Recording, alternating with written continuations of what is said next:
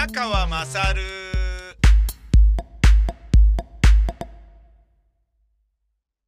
飯田グループがちょっと残念なことになっているみたいです。これはね、ネットのニュースを見ただけですけれど、えー、ロシアに、えー、600億円の投資をして、えー、まあ、ある、あのー会社をね、子会社にしたんですよね。ロシア東部のハバロフスクに拠点を置く、ロシアフォレストプロダクツっていうね、会社。もうこれ名の通りなんじゃないですか？ロシアのフォレストのプロダクツなんじゃないですか？森を商品化していこうっていうことで、えー、まあロシアはね、世界の森林の2割を国土に持っているっていうね、まあ国土が非常に広い国でおなじみですけれど、で、その中でもこのロシアフォレストプロダクツっていう会社が、あの、イーダグループが、えー、傘下に収めた会社は、えー、会社が持っている森林は約400万ヘクタール。九州地方よりも広いと。で、伐採量は年170万立方メートルで、イーダグループホールディングスが1年に売る戸建て約4万6千棟を賄える規模だというということなのね。ほー。これあの、賄える規模だというっていうことは、あの、そこに家を建てるのではなくて、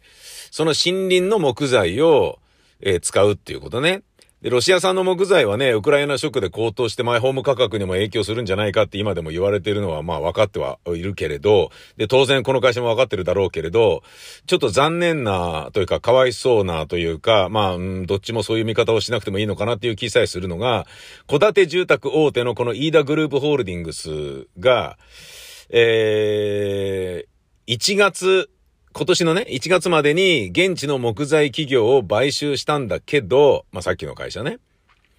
えー、その直後にロシアのウクライナ侵攻が始まってしまい、600億円を投じて、えー、環境社会ガバナンスのね、ESG 経営に役立つと見込んだ買収先が今はリスクとなって経営を大きく揺さぶり続けているということらしいんだよね。あー、これはかわいそうだね、と思うよね。で、日々状況が変化している中で、このウクライナ情勢を見つつ、拙速な判断で、えー株主の価値を毀損しないように多面的な視点で判断していくと、えー金井社長は物語っているそうですが、えーつまりね、いやもうじゃあ撤退しまーとかね、急に決めたらもう何やってんのと、そのリスクに関するね、あの、ヘッジはどうしやってんのとかっていうことにもなっちゃうだろうから、大変だと思うんですけど、ただ、これに関していろんな見方があるのは、あのさーと、ウクライナに関して侵攻すんじゃねえのっていうロシアのね、動きっていうのはもう去年の段階からさ、ずっと言われてたじゃん。年末もずっと言ってたよと。ねえ、アメリカだってこれはちょっとやべえぞ、つって。で、ウクライナもそれにね、あ、これ来るな、いずれ来るなっての分かった上で準備してたわけじゃないですか。あのーいや、大丈夫でしょう、みたいなね。えー頭の中お花畑だった、この会社のね、経営陣がちょっと残念なだけなんじゃないですかっていう見方が、実は出てて、いやー、それもかわいそうだなと思うんだけど、確かに、確かに博打だよね。うん。だって、軍を派遣してたからね、国境に。バンバンね。いやー、まあ行かないでしょうとかっていうふうに思ってたっていうのが甘すぎるよね。うん。で、じゃあ行かないのかっていうと、それはまた問題だろうけれど、だもしかしたらね、これもね、こういうのも、イーダホールディングス買ったぞつって。ねえ、よーし、日本のあの企業は手引けないぞつってね。で、あのー、なんだっけ、えー、LNG でしたっけ？あのー、なんだっけ、日本が一緒になってこうね、開発している。エネルギーのね。あれもね、もうここまで金突っ込んでるからには日本撤退できないぞ。よーし、大丈夫、行ったれみたいな。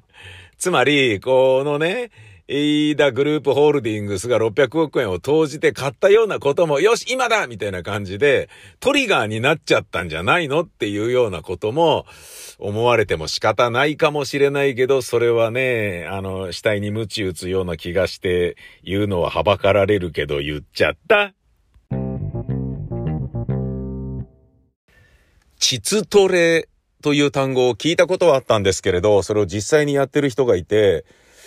えー、僕の知り合いの知り合いらしいんですけれども、あとまあ直接俺が、うん、知ってる、えー、女性タレントでもやってる人がいましたね。やってますよ、つって。うん。あえちょっと、まあそういうやり方具体的に聞いたけど、そんなことやるんだ。で、そのタレントの人は自分でね、あの、やってるって言ってたんだけど、その、いろいろなグッズを買ってこういうのがあるんですよ、つって。そうなんだ、へえ、とかって言ってね。えー、話を聞いてましたけれど、今日聞いた話によると、その知り合いの知り合いの方は、なんかそういう、えー、道場みたいなところがあって、習ってるらしいんですよ、膣トレを。それがもうね、わけわかんなくて、細かく聞きたいなと思ったんだけど、聞かない方がいいかなっていう気さえするお話。で、まあ具体的に何をやっているのかはわからないんだけど、話を聞いてびっくりしたのが、その女性の方は、そういうなんかね、塾みたいな、道場みたいなところで、その膣トレを習っているらしいんですけど、まああの、膣トレっていうのはね、膣を鍛えて、男性により気持ちよくなってもらうっていうやつなんだけど、で、それを始めたのが、その女性の方は結婚されてるんだけど、結婚されてる旦那様のことをね、あんまりこう、思ってなくて、冷めてる状態で、で、えー、他にね、あのー、男性のね、ボーイフレンドを作ったらしいんですよ。まあ、不倫ってやつですな。で、その人を、あの、より気持ちよくしたいから、みたいなことなのか、なんか、あのー道場に行っているらしいんですね。で、えー、ある時、ずっと関係のなかった夫から迫られて、しなければいけなくなった時に、嫌だなと思いながらね、まあ断るのもなんだしなっていう感じでまあやったところ、お、お、お前みたいな感じで、かつてのお前はもういないみたいな感じになって、ど、ど、ど、どうしたんだ？な、な、何があったんだ？お前にみたいな感じになって、えー、いろんなことがね、あの、バレかかってるっていうことらしいんだけど、バレかかってるっていうのは、要は、あのー、あまりにもね、かつてと違うからっていうことらしいのね。まあだから、久しぶりの夫婦の営みだったんでしょうな。もうお前がいろんなところでいろんなことやってんのはこれで透けて見えるけれども、にしても、みたいな、あの、この変化は何なんだ、みたいな感じだったらしいのね。あ、それちょっと旦那様かわいそうだなと思っていたんだけど、これ話を聞いてみると、でもめちゃめちゃ良かったっていうことらしくて旦那様がめちゃめちゃ気持ちよかったっていうことらしいんだよね。すっげえ喜んでたとか言ってて。男ってなんだよっていう話。お前なんだよ他でやってんのかよなんなんだよこれみたいな。ちょっと待ってよ。でもすごい気持ちよかった。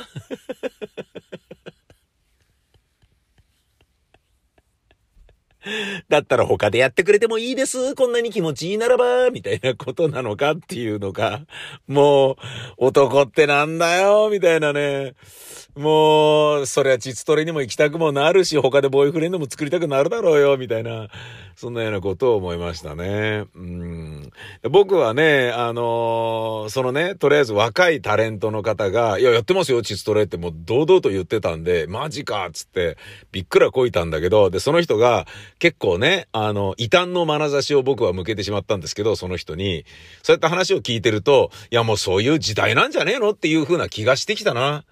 うん、つまり、セックスに関して恥ずかしいとかね、なんか行かせてくださいとか、いうことを男にお願いするであったりとかさ、なんかもう夫のとはいえ舐めたくもないですとかっていうようなことを言うとか、そのね、行為について明けすけにリクエストしたり拒絶したりとかね、あの、できることならこうやってほしいとか、話し合うなんていうことがかつてははしたないとか、あの、そういう見方があったと思うんだけど、もうそういう時代じゃねえっ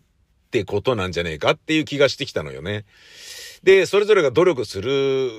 ね、ものであり、男がね、ただ、ね、夫がね、ただやって、行ったらおしまいみたいな。で、そんな感じだから、奥様方は、穴を貸してやるっていう、貸してやってるぐらいな感覚ですよね、みたいな風にこうなっちゃうわけじゃないですか。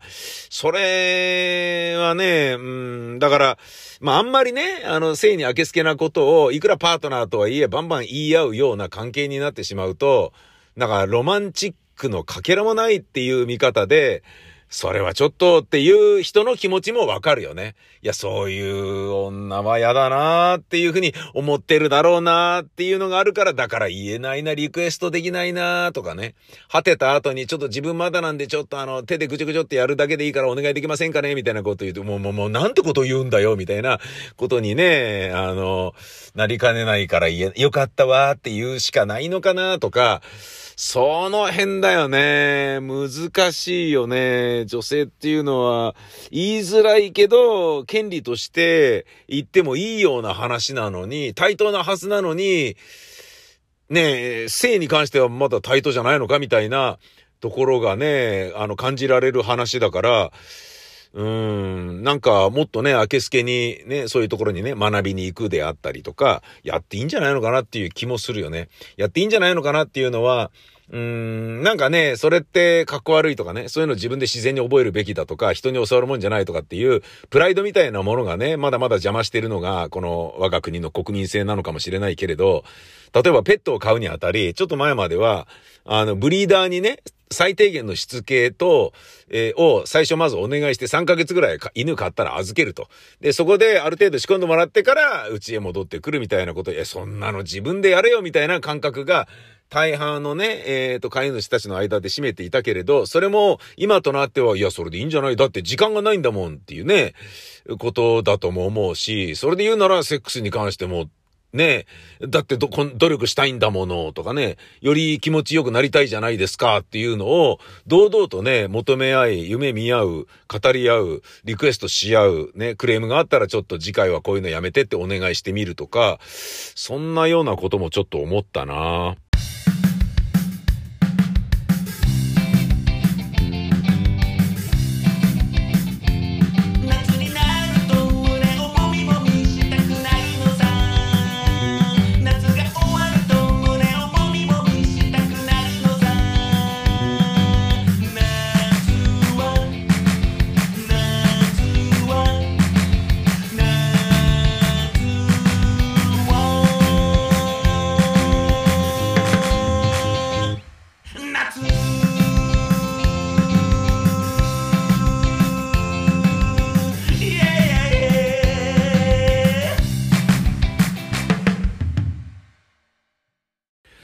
プーチンのマイクロマネージメントの話。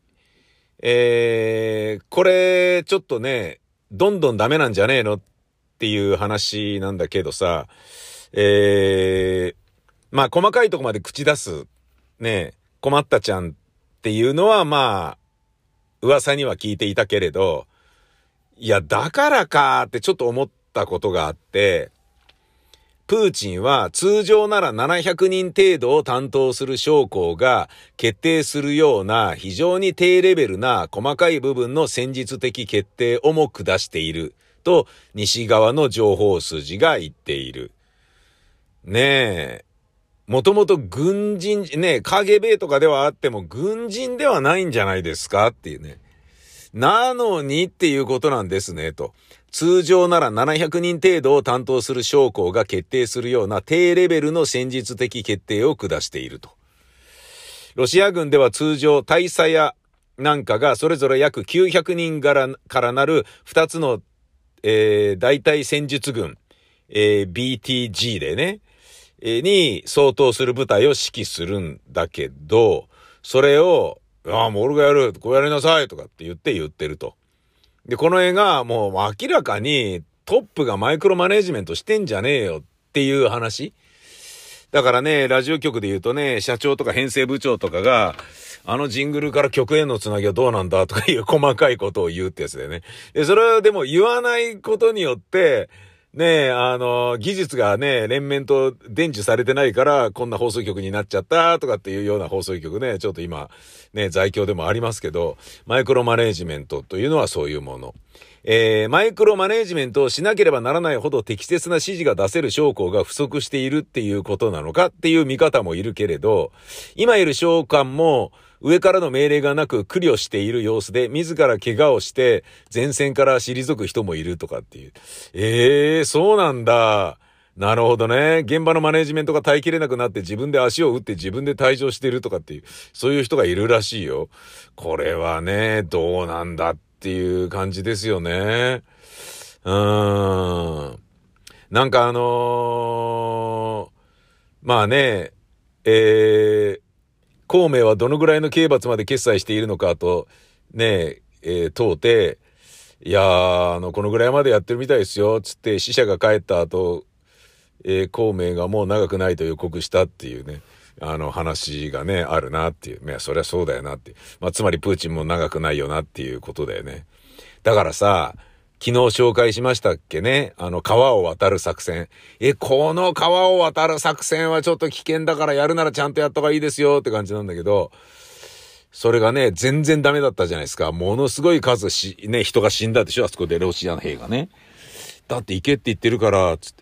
つまりね、こういうことなんじゃないかと、この船戸さんという方のメンションで、えー、ツイッターで、えー、書かれています。プーチン、あの川を渡って攻めなさい。ロシア軍、え、ちょ、マジ？やばくね？でも上からの命令だしなで、ウクライナ軍、よし、川渡ってる最中に攻撃だぜであった可能性が高いんじゃね？っていう。いや、これはあり得りますね。うん。いや、そこ行ったらちょっといくらなんでもですよっていう。いいから行けよつって。ばっかじゃなかろうかっていうね。飛んで火にいる夏の虫ですよっていうね。これはね、ちょっと、プーチン軍曹忙しいね、みたいなこととかも言われてるんだけど。だか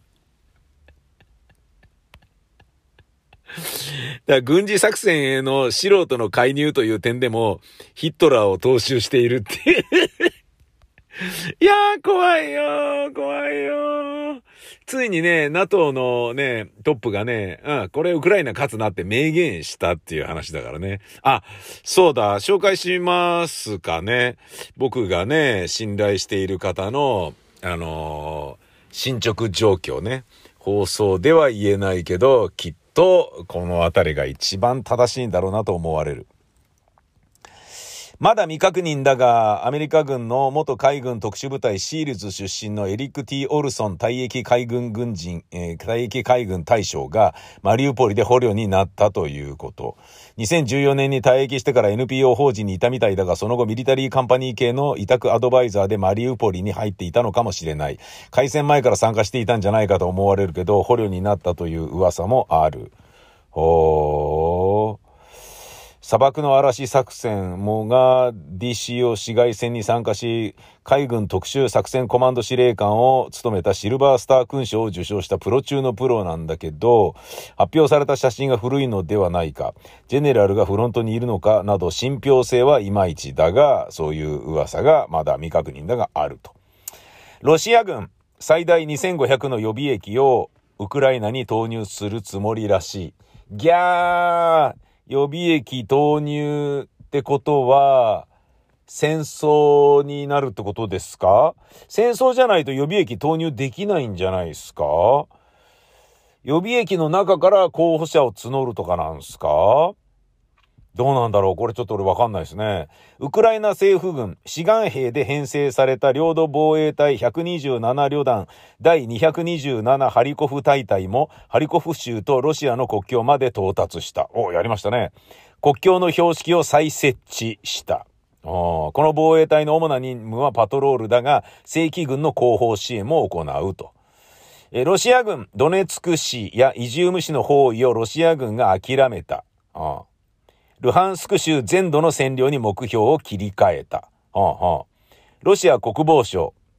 黒海のスネーク島を奪回しようとして射殺されたウクライナ軍の空挺団員の戦死体なるものの映像を公開した。ええー、ロシア軍がスネーク島を奪回しようとして射殺されたウクライナ軍の空挺団員の戦死体なるものを公開した。なんてって思うでしょ？なんだけど、実はこれはベルトのバックルや腕章にはロシアの海軍のマークがあり、明らかに自軍の戦死者というプロパガンダの爪の甘さが露呈している、かっこ笑いだって。なるほどね。あで、ロシア国防省は、これにあ、これについて、こういうふうに発表しているっていうことらしいんだけどね。えー、5月7日から8日にかけて、えー、イギリス特務機関が立案したスネーク島奪還作戦を実行するも、戦死者50名以上を出して敗退したとかいうふうに言ってるっていうことなんで。これも明らかな嘘だろうねっていう、そういう話ね。うん。いやー、ちょっとやばくなってきたな、いよいよもって。で、マクドナルドがロシアでの事業譲渡を開始した。6月中旬に別ブランドで事業を継続させるとのこと。うーん、なるほどね。うーん。まあだからマクドからは、もうあれで、だけど、まあ別の会社としてやるよっていう、そういうことなんだろうな。だブランドに傷はつけませんっていうことなんだろうな。ルノーのモスクワ工場をモスクワ市役所が接収し、旧ソ連時代の自動車モスクビッチを生産開始。へえ。なるほどね。うーん。まあなんかあの、旗色がね、明らかになんかこう、ウクライナ寄りになってきたので、ね、ウクライナ投降するべきだよとかってね、言っていたね、日本のワイドショーのね、コメンタリーとかは、今ね、頭ポリポリって書いてるところなんでしょうかね。